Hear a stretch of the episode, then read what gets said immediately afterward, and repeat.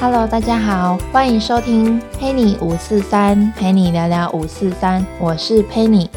今天呢，想跟大家来分享一本书，是由法国著名作家小仲马写的《茶花女》。这本书我当初会看它的原因，动机非常的简单，我单纯就觉得它的书的外表非常的有质感。我当下觉得，我如果看完，我整个人的气质应该会提升一倍吧。那我当时看的那个简介，觉得嗯，这应该是一本浪漫的爱情故事。但是呢，我后来就开始读的时候，我觉得很沉重。即使他前几章都是用一个旁观者的角度去写这个故事，我还是觉得他的圈圈一直绕着泪水跟悲伤的节奏。这本书好看的地方就在当我越读越后面，我发现它的后坐力超强大，我就被他的故事深深的吸引住了。好，那我们今天就来讲讲这个故事。我先来介绍一下故事背景，是在十九世纪的法国。十九世纪的法国呢，在工业革命的那个阶段哦，贸易跟工业都非常的蓬勃发展，很多年轻人都从乡下移往都市巴黎。当都市人口呢越来越多，它的消费需求当然就会提升嘛。所以在当时，这个卖淫业，我们现今。讲的话会讲性工作产业，在当时是合法的。据我去查的资料，在当时合法的巴黎妓院申请登记合可的就有两百间。那台面下的就不讲，就当然一定更多嘛。那些非法的，那这些妓女呢，也要定期的接受体检。那妓女呢，在当时也有分等级。如果你是单纯出卖肉体的话，你赚的钱可能比较少一点。但是你如果是高级妓女的话，你的生活就会蛮优渥的，可以吃好的、穿好的。那这高级妓女呢，也有另一个称呼，就叫做交际花。这些政客呢，跟商人就会跟这些高级的交际花交往。交往这件事情，在当时是非常体面的一件事情哦。它可以来展现这些政客、商人觉得自己很有钱啊，财力雄厚。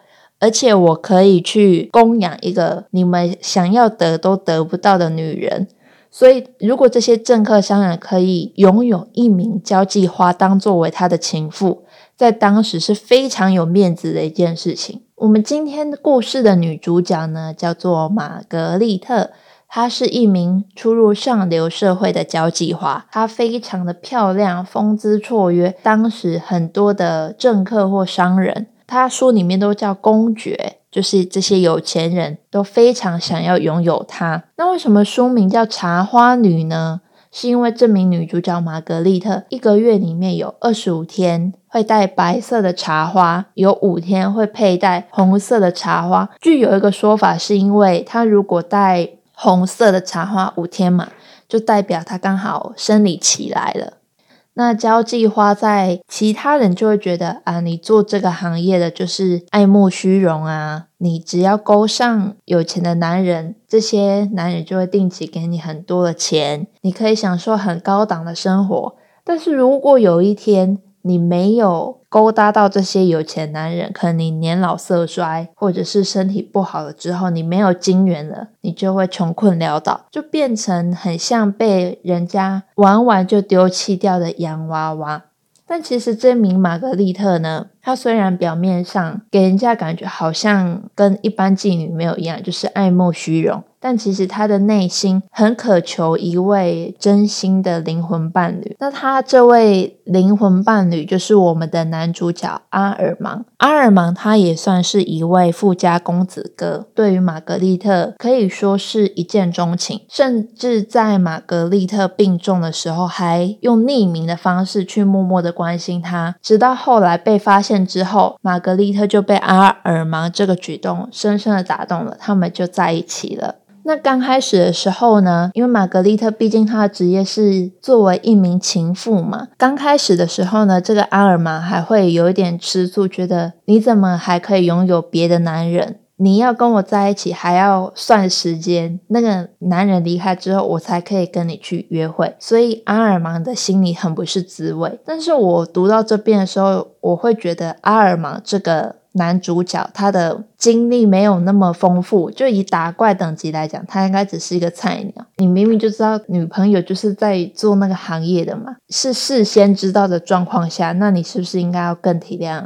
你的女朋友？如果站在我现在这个角度去看的话，我会这样子觉得啦。后来呢，随着他们的感情越来越好之后呢，男女主角就一起到了乡村去生活。去乡村生活，玛格丽特就没有。有钱男人给他的金元，所以经济上陷入了一些困顿。这个时候呢，阿尔芒的爸爸又来威胁玛格丽特说：“你应该要离开我的儿子，因为阿尔芒的妹妹要结婚了。”他的妹妹即将要嫁给一个声望蛮高的一个家族，那如果被他们知道说他的哥哥跟一个妓女在一起的话，会有损家庭的名誉。就因为你这个妓女的爱，去伤害另一个女孩的幸福吗？你们妓女的爱情真的有那么伟大吗？而且阿尔玛还有一个大好的人生在，你跟他在一起，你对他的生活上、事业上没有帮助。你这样你会毁了阿尔芒的前途。在他爸爸威胁下呢，这个玛格丽特就忍痛的离开了阿尔芒，回到了巴黎，又当起他的交际花。阿尔芒呢，从头到尾都被蒙在鼓底，所以站在阿尔芒的角度，他会觉得说，哦，其实你也跟其他的风尘女子一样嘛。比较喜欢马车，比较喜欢钱，比较喜欢那些虚华的生活，胜过爱我。所以这阿尔玛就展开了激烈的报复手段，去结交比玛格丽特年轻、长得也很漂亮的另外一名妓女，然后来羞辱玛格丽特，让玛格丽特难看。女主角她完全没有反抗，也完全没有表达出她的不满，就是默默的忍受着。一直到玛格丽特死后，阿尔芒其实也没有见到他的最后一面。女主角死后，阿尔芒收到他的日记，才发现事情的真相。那我在书中呢，我念到了一段文字，我觉得非常的揪心。分手之后，开始了那一连串的日子，每天。你都要给我一种新的侮辱，而我几乎高兴的接受你的侮辱，因为这不仅证明你始终爱我，而且我也感到你越是折磨我。等你了解真相的那一天，我在你眼里就会越高尚。在最后那一句啊，等你了解真相的那一天，我在你眼里就会越高尚。哇，我读到这一句的时候，我觉得，假如说我是男主角的话，我应该会崩溃吧。就是其实我不知道说。我的另一半默默的为我承受那么多，我读到后面，我非常的同情女主角，也让我突然想到一句比较现代化歌词，就是“不打扰是我最后的温柔”。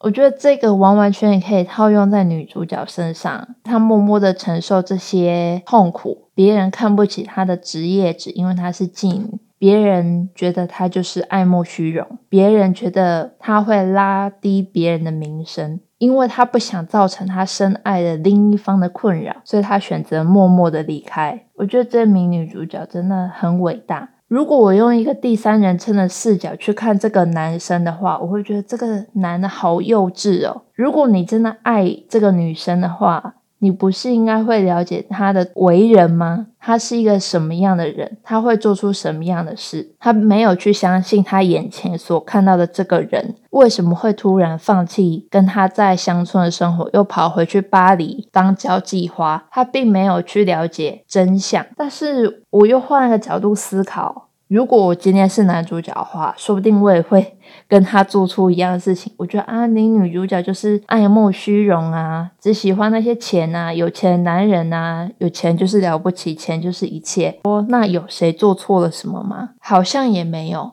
我觉得大家都是出于一种利益良善。例如说，好，大家可能会觉得男主角的爸爸怎么可以那么狠心的去拆散男女主角？但是他爸爸的出发点是我为了我的女儿好，我为了我的儿子好，他们必须要有前途，要嫁一个好老公，儿子必须要前途光明，不可以被一个妓女耽误。爸爸的出发点也是很善良的，他没有错嘛？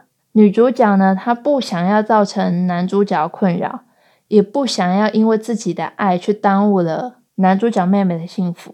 然而男主角呢，不管你是什么样的职业，我也都无所谓，我就是爱你这个人。在读这本书，我发现我不管我把自己套到了哪一样的角色里面去出发，我都觉得没几乎没有人是坏人。在几乎没有人是坏人的状况下，这本书却成为了悲剧。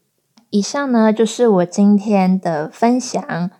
我觉得这本书很值得大家去看看。如果你听完我的介绍之后觉得有兴趣的话，你可以去买一本书来看看，或者是呢，在 YouTube 上有很多歌剧的影片，我觉得也非常值得大家可以去看看哦。